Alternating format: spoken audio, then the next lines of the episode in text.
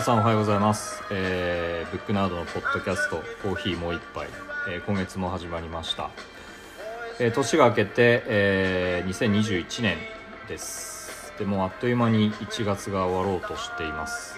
本当に早いですね。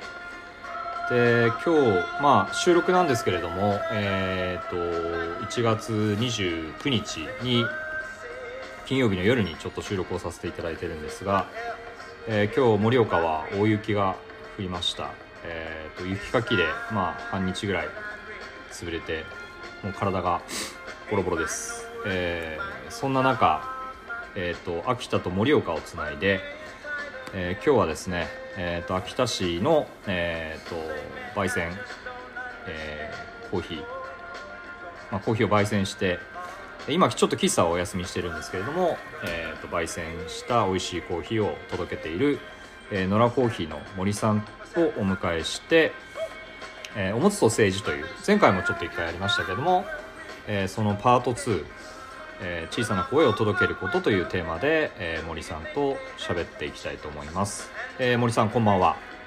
こんばんは。あおはようございますですね。これ朝の番組ですねあ、おはようございます。はいおはようございますお疲れ様ですお疲れ様です。はい。えっ、と、秋田も雪がだいぶ積もったみたいですね、今日。そうですね。はい今年は多いですね。多いですよね。はい。なんかこうね、コロナでやられてるところにさらに追い打ちをかけるように、こそうなんです。う ねその。心理的にね、北国の人間は厳しいですよね、こういう、なんかこう自然災害というか、はい。体も、ね、体もちょっと雪かきで疲労がたまりますし、はい。もうバキバキです。バキバキですか？はい。じゃあそんなもうバキバキのところを申し訳ないんですけれども、はい。えっ、とまあ、あの、今回、えー前回そのおむつと政治っていうことで、去年か、あの、森さんと大体1時間ぐらい喋りましたけれども、えっ、と、まあ、おむつと政治っていうタイトルをなんでつけたかっていうと、うんと、やっぱりその、対極にあるような、おむつって言葉ってすごく、まあ、赤ちゃんの、えーまあおしめですよね。おしっことかうんちを、まあ、受け止めるものとして、えー日常的に子供を持つ、え親であれば使っているものですけども対して政治っていうのはすごくこうハードルの高いイメージが皆さんあると思うんですが全然そのおむつの中にも多分政治はあるしおむつを変えることの中にもなんか政治があるんじゃないかと僕は個人的に思っててでまあこのちょっとタイトルをつけたんですよ。だからなんとなく、えー森さんも僕も、えー、と子を持つ親でありあのうんなんていうかな。個人事業主であり共通点がたくさんあるんですけれども、えーそのなんか日常の中にある政治みたいなことを、え2人で喋っていけたらいいなと思ってます。よろしくお願いします。よろしくお願いします。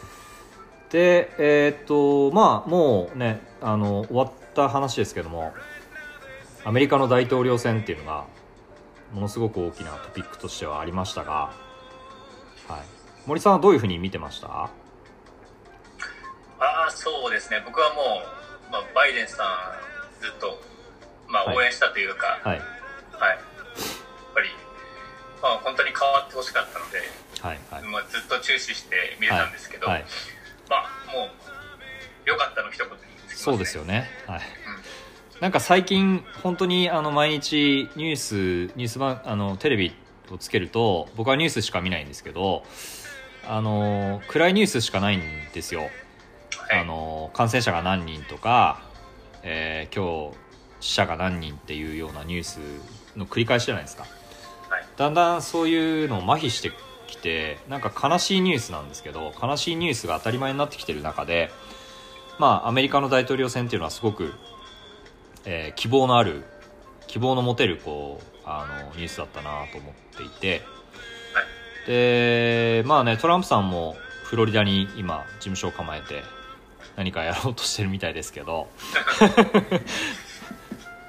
まあある意味面白いなと思いながら見てますけどね、はい、まあでもなんかそのアメリカにはちゃんとやっぱり民主主義がまだ残ってるんだなっていうのをすごく実感した出来事だったんですが、まあ、対してやっぱり日本の惨状というかあえて惨状って言いますけどはい。本当になんかもう毎日、えーニュースをつけ消したくなるぐらいのなんかひどい集権ばっかりがこう見え見え隠れするっていうか聞こえてくるし見えてくるんですけどなんかその、まあ、ニュース本当になえるなと思うんですけど、まあ、その煽りを受けているであろう人たちが多分たくさんいると思うんですよね。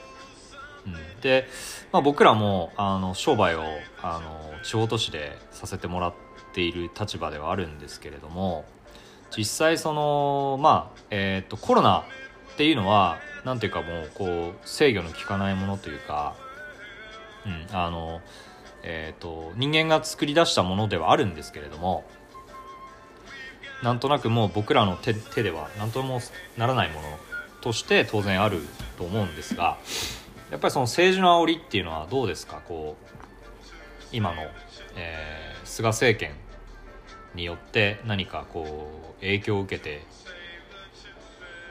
いるようなことってありますか？商売している中で。うんそうですね。まあ、うん。もうずっとそうですけどここ1年ぐらいはなんていうかまあ一言で言えばはい。次女、次女ですよね。はい、もう声高らかにはい。はい次女とうん。もう言われ上からはい。押しつぶされそうですけども、はまあ、何か普通に個人事業なのでい、うん。まあ頼るつもりはないっていうのはおかしいですけど、はい。はい。うん、自分でまあ勝手に始めたことっていうのが大きいのはい。はい。で、うん、好きなことで食べるっていうのはそれなりのやっぱリスクがあるとはい。思ってやってるので、はい。うんまあ、何かあった時に、まあ、頼りたいっていうのはちょっと少しおこがましい気はするんですけど、はい。まあ、最低条件うん。その人間の最低条件というか、はい。うん。まあ、こういった誰しもがあの、まあ、危険に侵されるというか、うん。うん。まあ、体験したことのないことが、まあ、新型コロナウイルスなので、はい。まあ、それに対しても自助なのかっていう、うん。そのそうですよね。りそう本当にだからそのこの前生活保護のね話発言をしてましたけども、やっぱりあの控除っていうのが本当にもうライフラインのなとして控除っていうのがあると思うんですけどでそこまで自助だよっていうのはなんとなくわかるんですけどね、うん、でももはやそのなんなんというか控除すら危うくなってきてるような現状があって、うん、これからだからこの日本って国はこういうリーダーをうんとリーダーが上に立っててどういうふうにこう進んでいくのかなっていうのが本当に不安で仕方がないですよ。うん、で僕らはまあね森さんもそうだと思うんですけどいろんなことを他の事業者さんもそうですけどみんな知恵を絞っていろんな工夫をしてなんとか自助で乗り切ろうとしているとは思うんですがとはいえやっぱり限界はある気がしていて、まあ、そんな時に何も頼る術がないっていうことは本当に恐ろしいことだなと思って毎日不安な気持ちでねやっぱり過ごしてる人がたくさんいると思うんですけどでもこのやっぱりこうコロナによるいろんなこう波しわ寄せっていうのは多分いろんな産業にも及んでるしいろんな働く労働者の人たちにも及んでいる気がしてて僕はアルバイトしてる人たち、まあ、学生さんとかもそうなんですけどはい。やっぱアルバイトのシフトが削られたりとかうん。当然ねその母体である飲食店さんとかが経営が苦しくなってくれば、まあ、人数を減らしたりシフトを減らしたりして運営していかなきゃいけないわけで。で逆に今大企業のアルバイトの人たちが苦しいって言われてるんですよね、うん、大企業に対する何のその、えー補助もないっていう状態らしいので。だからこれがいつまで続くんだろうなと思うともう次女にも限界があるわっていう今心境で毎日を生きてるんですけど。いや本当ですよ。なんかあのこういう時なんで、はい。そのまあ、コーヒーとか皆さん結構飲まれると思うので、はい。通販とか結構たくさんいただくんですけど、はいはい。でもあのそれなかったうん。と思った瞬間に、はい。まあ僕とかはもういやこれなかったらどうなってんだろうって思うんですよね。そうですよね。うんで当然ながら、はい。その通販に強くないっていうかうん。どうしても、うん、そこら辺には手をつけれていない、はい。えー個人事業主っていうか、はいはい。ね、お店もたくさんあるわけで、はい。やっぱその人たちはうん。もうただ借金ねうん。無視だから借金しろって多分言われてるだけなんですよね、うん。きっとね、そうなんですよね。でこの現状ってうん本当に見えてんのかなってのがすごい疑問なんですよね。見えて見えてるとしても結局多分その中枢にいる人たちはまあしあのネオリベって新自由主義っていう名のもとに中小企業を削ろうとしているのか僕は確信犯でやってんじゃないかって思う節もあるんですけどはい。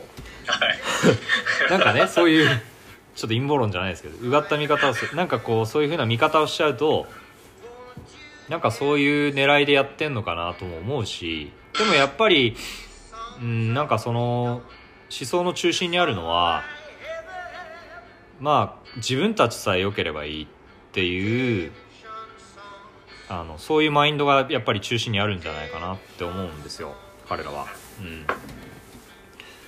正直やっぱり見えてないですよね。ですよね、うんり早くその借金っていうのは、はい、みんなが当てはまるというかうん、こんなに緩くしてやってるんだからもうしてそれで乗り越えてくれっていうはい。ような、うまあ、そんな 気がして、ん、はい。まあ、本当に寄り添いにはなってないうんですよね、きっと、うん。うん。だから結局国が破綻しますって麻生さんとか言ってますけど、まあ、そんなわけは絶対なくって貨幣をすれるわけですからうんねあの日本っていう国が貨幣をすれば別に日本は貨幣貨幣国家なので貨幣をすれば済む話なんですけどじゃあすらない裏には何があるのっていうと例えば個人と個人のその何か思惑であったり派閥であったりなんかそういうのに終始してるような状態が今の自民党だと僕は思ってるんですよ。なんかその外側が見えてないっていうか、はい。うん、もう肥大化しきって、えーなんかこうふんぞり返ってるような状態の、まあ、政党でありまあその今の政権だと思うんですよ。でそれがまあ安倍さんの時代っていうのは多分安倍さんっていうのは一つまあいいか悪いかは別としてですよ、うん、あの理念があったと思うんですよね。あこういう国にしたいっていう多分彼なりのイメージというか理想論理想像があってだからまあ会見もしていこうとしてたし、うん、だからそういう一本こう筋が通ってるリーダーだったのでまだそのほころびが見えなかったんですけどまあ当然悪いこともやったと思うんですけどね。あはい、うんでもその今菅さんになってから彼は何の多分イデオロギーもないし目指すべき姿も全然多分ないんだと思うんですよ、うん、多分事務方というか調整は上手なのかもしれないですけど何かを作ったり何かを進めていくっていうことが苦手な人なのかなと見ていて。彼がそのこれから何か劇的に変えてくれるとは全く思えない。ので、はい、やっぱりその僕らが、えーっと今見えてるのはいろんなそのなんていうかな、えーっと問題がこう顕在化してた問題がだんだん剥がれてきて見えてきてるんですよ。その今この国の中心で起こってること。で僕らがそのなんだろうな。じゃあ今何ができるのかって言ったら正直クーデターを起こすしかないんですけど。まあそんなことはねあの原石に考えてクーデターなんていうのは絶対無理なので。アメリカみたいにねじゃあ国会議事堂に入っていくことができるかって言ったら多分無理だと思うしそんなクーデターっていうのは全然現実的じゃないんですけど。やっぱりそうなるとえーっとじゃあその僕らが感じている不満とか不安とか、えー僕らがうち持っている内なる声をどこに届けていったらいいのかっていうことを、まあ、毎日僕悶々と考えていたんですけどはい。で何かそれを考えたり発表する場が、まあ、このポッドキャストも一つのその一環なんですけどもそう考えてた時にあの森さんから、まあ、ちょっとジンを作るんだっていう、えー、と話を聞いて、はい、でそれはどういう意図でそういうものを作るのかなってちょっとすごく興味があったので今日お呼びして話を聞いてるんですけども、えー、と市民の声コロナ禍っていうジンを今作ってるんですよね。そうなんですよ。はい。はい。まあ、ちょうど、えっと、一昨日ぐらいに、はい。えっと、まあ、ステートメントというか、はい。まあ、発表して、はい。で、まあ、全国各地から、うん。その市民の声っていうのを、うんメールで送ってもらって、はい。で、お店で展示して、はい。それを全部まとめてジンにしようっていうプロジェクトなんですけど、それはですね、あの、僕、まあ、この前っていうかもう、結構2週間前ぐらいなんですけど、はい。あの、市民の声っていう、秋田市がやっている、はい。まあ、その市役所から、ホームページからこう、飛ぶことができるんですけど、まあ市民の声っていうのがあって、はいうん、そこに、まあ、意見を出せるんですね。で、そのまま、あの担当の人が返してくれて、はい。で、あと、そのホームページにも掲載されるっていうようなうんあのシステムがあって、はい。で、まあ、その、しえっ、と、担当の人からは、えっ、と、結局、昨日帰ってきたんですよ。はいはい。あメールが。森さんがじゃあその市民の、えー、と声っていうところに送ったんですよね。はいそうです。はい。で、えっと、まあ、あの、まあ、昨日、あ、よかった、帰ってきたと思ったんですけど、はい。あの、まあ、結構な時間がかかって、うん。あの、なんていうか、で、やっぱり帰ってきてない時間が長いと、はい。こっちも、いや、こんなになんか切羽詰まってるのに、なんで返してくれないんだろうってやっぱ私 は思っちゃって、はちなみにどういう内容を送ったんですか？えっとですね、はい。そこには、えっと、まあ結構、喫茶店っていうか、お店やってるので、まあはいいろんな人がこう結構教えてくれるんですよ。はい。今、あの、飲み屋うん。街、すごい賑わってるお店もあって、はい。あとは、まあ、感染症対策をしてる、うんがっちりしてる店は、本当に人が入ってなくて大変だっていうので、はいまあ、それで同じ、なんだろう、あの命をこう守ろうとしてる店と、うん。まあ、ま守ろうとはしてると思うんですけど、はい。その、えー結局はその自分のお店をお店とか利益とかを優先して、うん。まあ、人を集めて、まあまあ、このコロナは二の次というかねはいはい。になってしまっているっていうような、まあ、現状があって、はい。でぱりそうするとあの、まあ、先に何か対策みたいなのを打てるようなその提案とかはないのかっていうのをちょっと聞きたいなと思って、はい。もちろんそれってすごい僕は難しいとは思うんですよねやっぱり、まあ、だけど、うんどういうふうに考えてるのかなっていうので送ってみようとはい思ったんですね、はいで今の状況だと、うん。もう明日その、まあ、飲み屋街というか、はい。結構たくさん飲み屋があるところでクラスターが発生してもうん。全く、うん、おかしくない状況なので、はい。うん、また膨大にこう増えてから策を打つのって本当に第第3波っていうか、うん。第 3, 3回繰り返してるっていう、うん。まあ、やっぱりそれしかないのっていううん。結構怒りがふつふつと湧いてたので、はいはいまあ結構こういううーんなんていうのかな、まあ、自分も含め、はい。うん、そういう瀬戸際のお店が多分たくさんあるんですよね、はいはい、うん。それでこのスピード感かっていうのが どうしても許せなかったですね。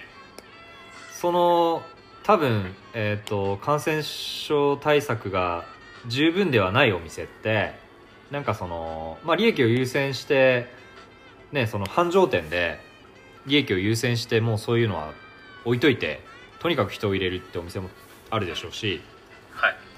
えー、とそういうことを知らないお店っていうのも多分ある知らないっていうかあんまりこう明るくない疎疎い、うん、つまり昔ながらのお店って結構すまだそういうお店ありますよねうん、うん。そうですね。なんかそんなの関係ねえじゃないけどうん。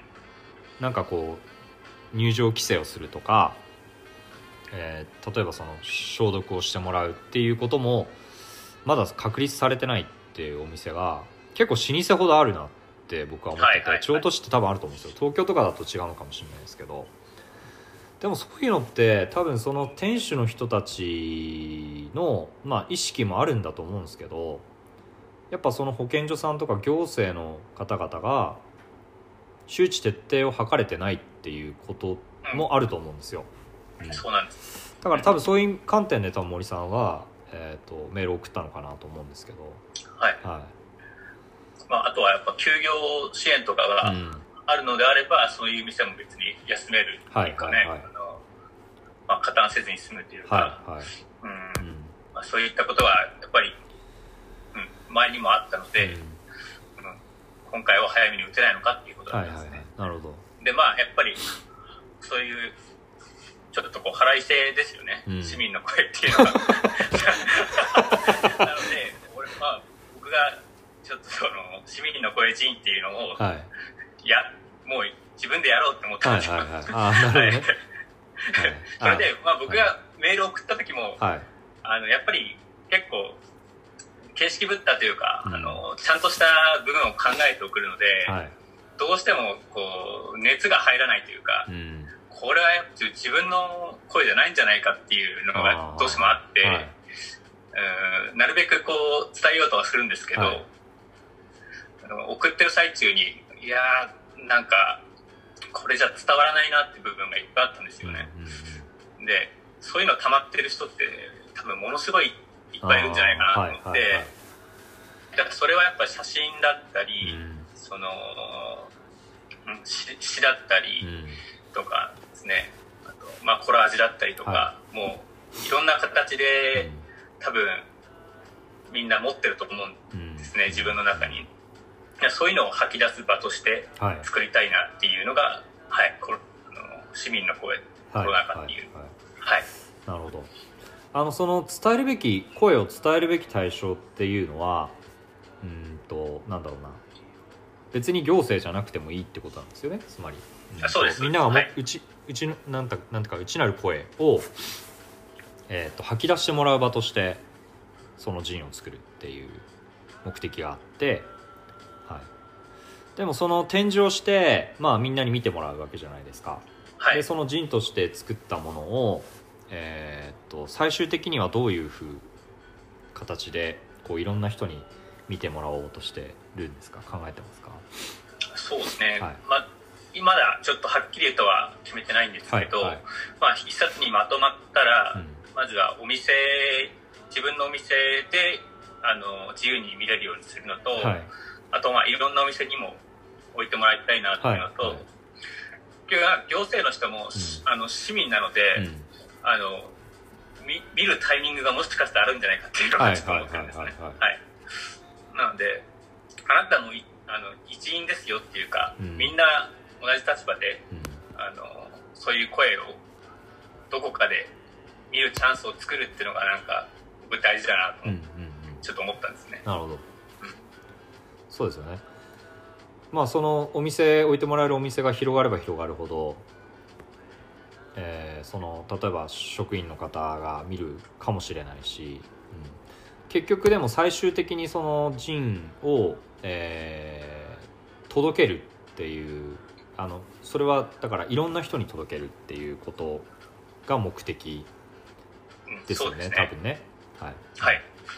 森さんはそのいろんな人の目に触れてもらう届けることで何を今回目指していますか？とあれですね、まあ、一番最初に思ったことは、まあ、全部何をするにも、はい。えっとまあ、最終段階というかな何のためにやってるのかって多分すごい大事だと思うんですけど、はいはい。うん、僕の中ではやっぱ選挙につなげたいなっていうのが一番のはい目的はいなんですよね。はい。うん。まあ、それなんか集まった人とかを読んで、うん。まあ、こんなあの思いでコロナ禍過ごしてたんだっていうのは、はい。あのやっぱり選挙と直結してくると思ううんんですよね、うんうんもちろん批判だけじゃないと思いますし、はい。肯定的な意見もあると思うし、うんうん。でもそれって結構リアルだから、うん。あの自民党がいいってうん。あやっぱいいなとかって思ってる人は、い。そのままやっぱこう胸張って自民党に入れてほしいっていうか、はいはいはい。うん、そういう結果がいいなればいいなと、うん。そのなんとなくとかはい。その無関心とかうん。無投票っていうのを本当になくしたい、なるほど、うん、まあ、つまりだからその自分のちゃんと意思があればいいっていうことですよね。そうですね、はい。自分はこう思ってるっていう。でそれをまあ国政に反映させるはせさせてほしいっていうのが森さんが今回陣を作る目的なんですよね。はい本当にだからそのえっ、とばまあ僕はもう絶対自民党なんか入れるもんかって思ってるんですけど。えーと秋の衆院選秋までにはだから必ずね衆議院議員の皆さんはえっ、ともう一度選ばれるあの時が来るわけですよ。でそのじゃあ、えー、と政党をど誰にするのかどこに入れるのかっていうことを、えー、と僕ら国民が問われる、まあ、選挙っていう場で問われる、えー時期がまた来るんですけど。でやっぱり今回の、えー、と今の政権で本当にいいんですか？今の政党で本当にいいんですかっていうことを何か今例えば危機感を感じてる人たちが、うん、とそれをアクションってちゃんとつなげてほしいなって僕はやっぱり思ってるんですよね。はい。だから森さんの試みはすごくいいなと思ったのが、うん、とその森さんが声として届けたものが誰かのアクションにつながったらいいなってそれって本当に素晴らしいことだし、うん、なんかえっ、とでもそれってそのなんかこうなんていうんですかね高いところから「お前ら政治ってこうだぞ。投票しろよ」って言われるのじゃない感じっていうか、うん、なんかそれこそ日常の中にある、えー市民の本当に小さな声が、えー、と一票に変わったらいいなと思いますし、まあ、そういう多分試みをやろうとしてるんだろうなと思っていますので、はい。うん。ね、だからその一票を入れるってそんなに難しいことじゃないし、うん、で今回多分コロナ禍だからネット投票っていうのもできるじゃないかと思うんですよ。まあ郵郵送なのかわかんないですけど、うん、だからその辺は僕も本当に投票につなげたいなと思っていて、うん、だ結局投票率が高ければあそその変な話ですけど僕は自民党を任したいので投票率が高ければ自民党は負けるんですよ仕組み的に。はい、うん、だから皆さんが投票さえしてくれればはい、今の政治政権がおかしいと思ってる人たちは、えーそうじゃない政党に変えることができるので。そう。だからまあ投票っていうのがこれから本当に、えー、と皆さんができるアクションですよね、うん、じゃあここで一曲ちょっと森さんのリクエストをお聞きしたいんですけども。はい。何曲か選んできてくださってるんですが。あそうですね、はい。何をかけましょうか。ね。やっぱりはい。あの KM フューチャリングレンガリューはい。の、まあ、夜のパパっていう曲があはい。るんですけど、はい。まあ、これはかなりコロナ禍に聴いた、はい、曲で、はい。じゃあそまあ、ちらをあのはい。おおかけしましょうか。お願いします、はい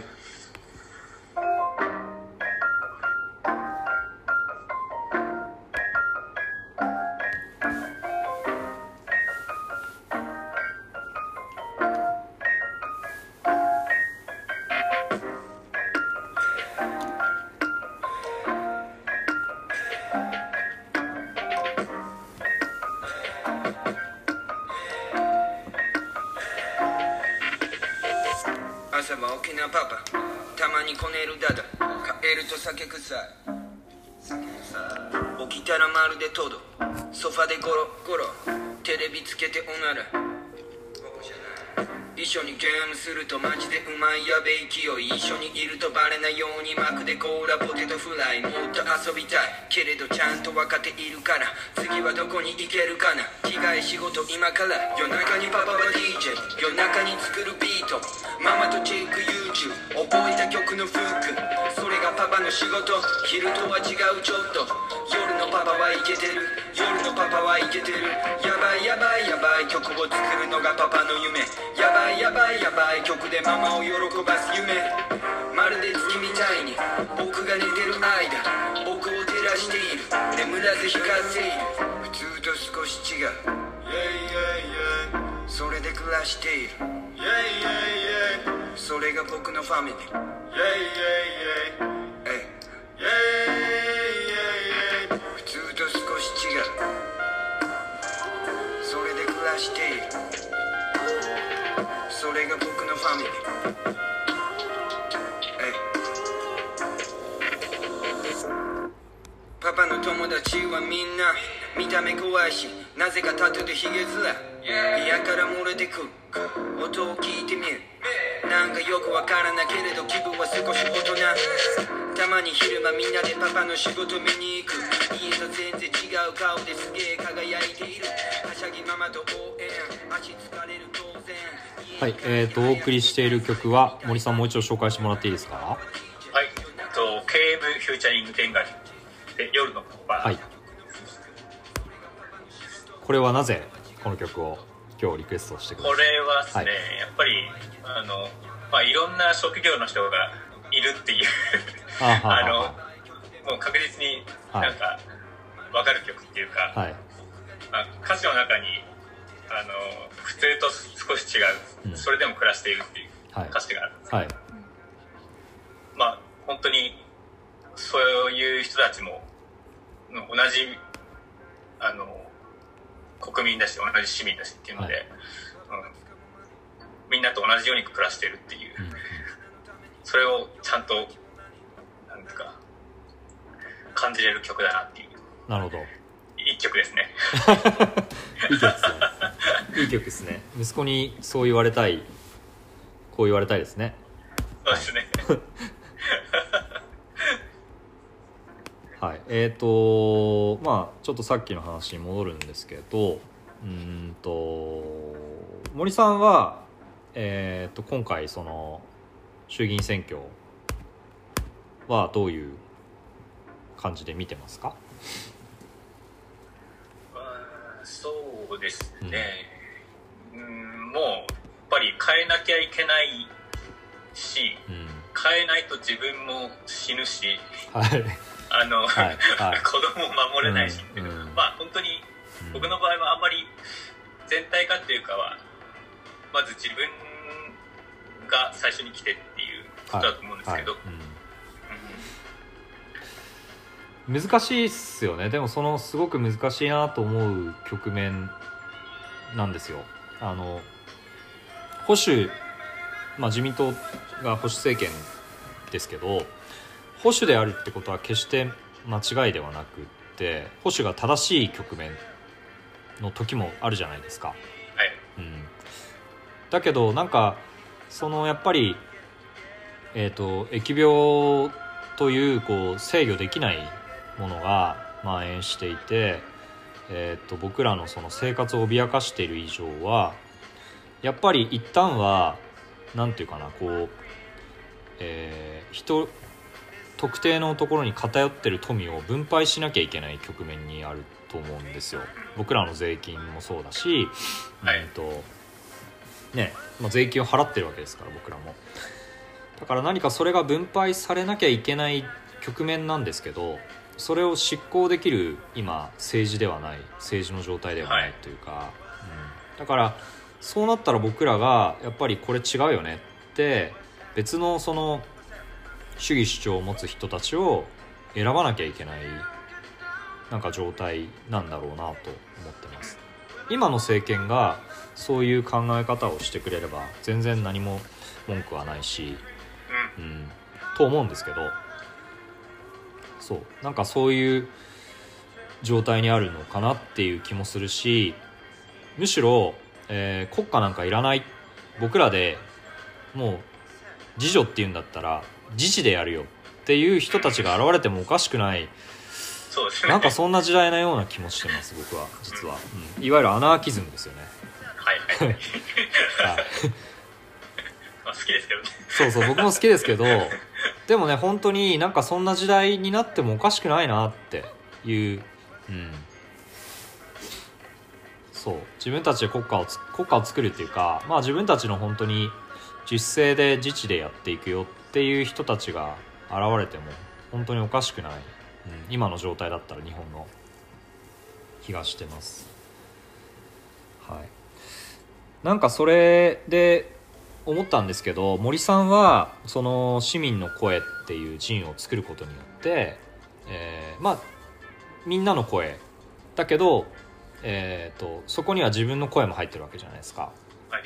自分の意思も入ってるしでそれを不特定多数の人に届けることができた。できる。でそれは森さんなりのアクションじゃないですか。はいえー、とそうじゃなそれができない人っていうか、まあ、例えば普通に会社勤めをしてる人たちとかうんとまあなかなかアクションをなじゃあ自分のその考えとか不安な気持ちとかを何かアクションに起こしたいんだけどでもどうしたらいいんだろうって思ってる人はどうしたらいいと思いますか？そうですね、はまあ、今回やってるその市民の声人も、えっと、やっぱり声に普段出せない人が参加してもらうためのはい。一つの手段とはい。思ってて、だからなんていうかそういう、まあ、アイデア一つでうん。声出せなかった人がはい。何人かは参加してもらえるような環境を作れると思うんですよはい。ね。はい。やっぱそれはこう僕だけじゃなくて、はい。もういろんな人がうん。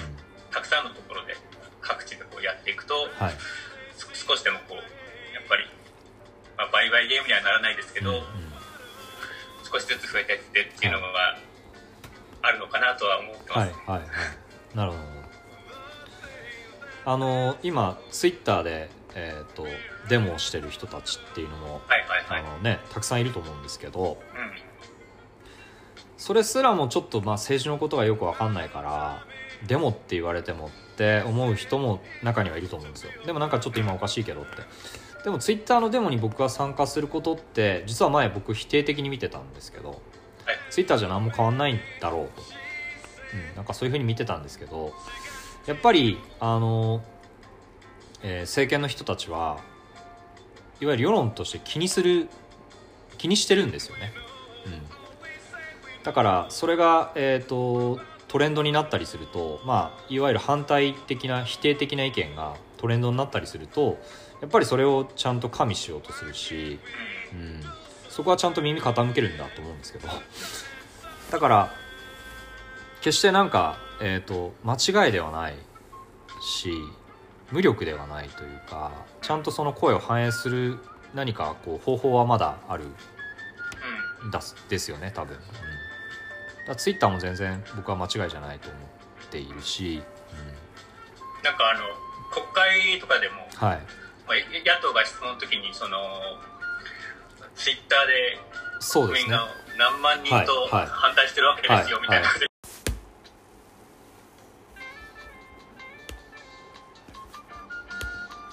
すいませんちょっと一回切れてしまいまして。はい。えっ、ー、とつなぎ直してますはい。えっ、ー、とまああのツイッターであれなんであれアクションは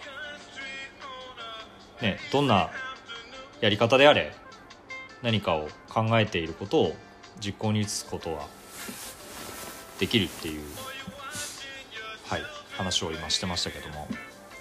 でもやっぱり最終的には、えー、秋の衆院選にぜひ投票っていう感じですよね。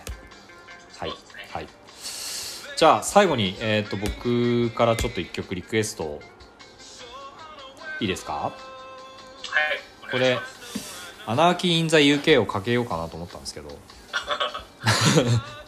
いやちょっとまあはい。大人なのでそうじゃない曲をかけます。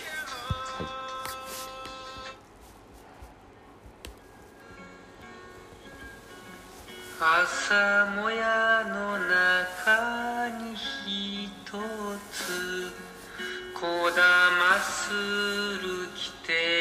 のね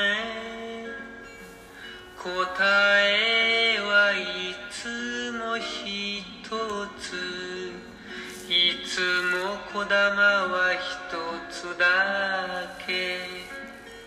子供らは泣きじゃくる。腹をすかし泣きじゃくる。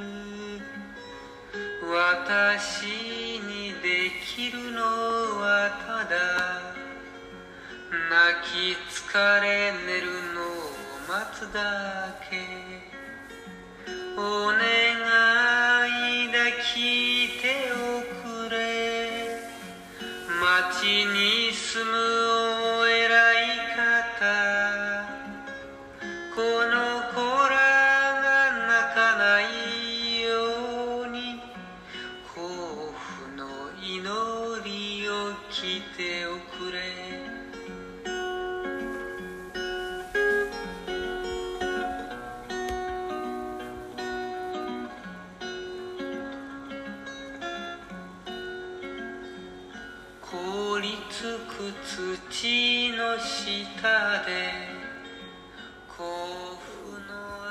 はい、えーと、お送りしているのは、えー、高田渡で「甲府の祈り」です。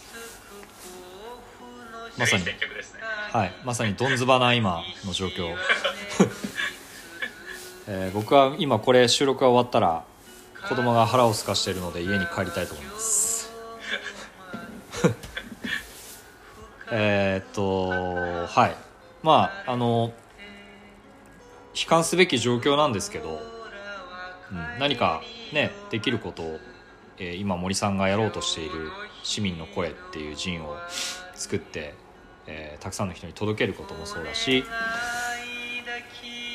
日常の中にある何か行為で自分の意思を表明することはできると思うので、はい、これを聞いてくださった皆さんがそういうことを実践してくださればいいなと思っています。でも衆院選にまずはやっぱり投票清き一票お願いします。で政治家みたいな終わり方に なりますが。はい。えー、そんなわけでちょっと1時間まだまだ1時間経ってないかな。はい、えー、とお送りしてきました森さんと。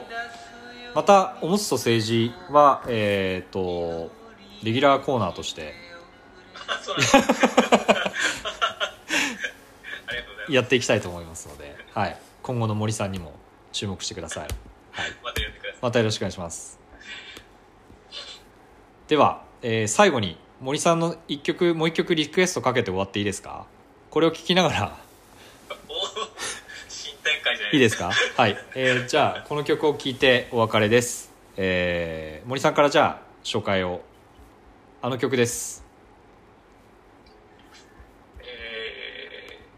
ロジックシステムでコンタクト違います。違います。その曲じゃないです。違います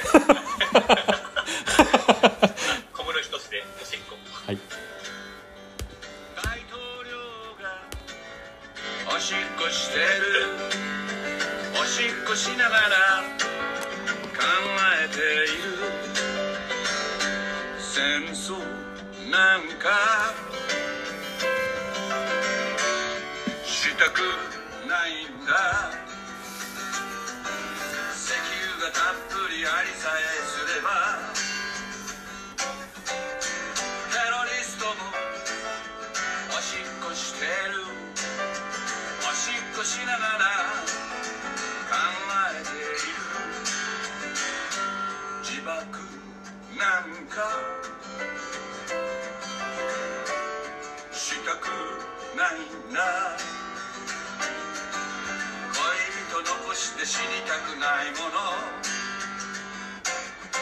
兵隊さんもおしっこしてる。おしっこしながら考えている。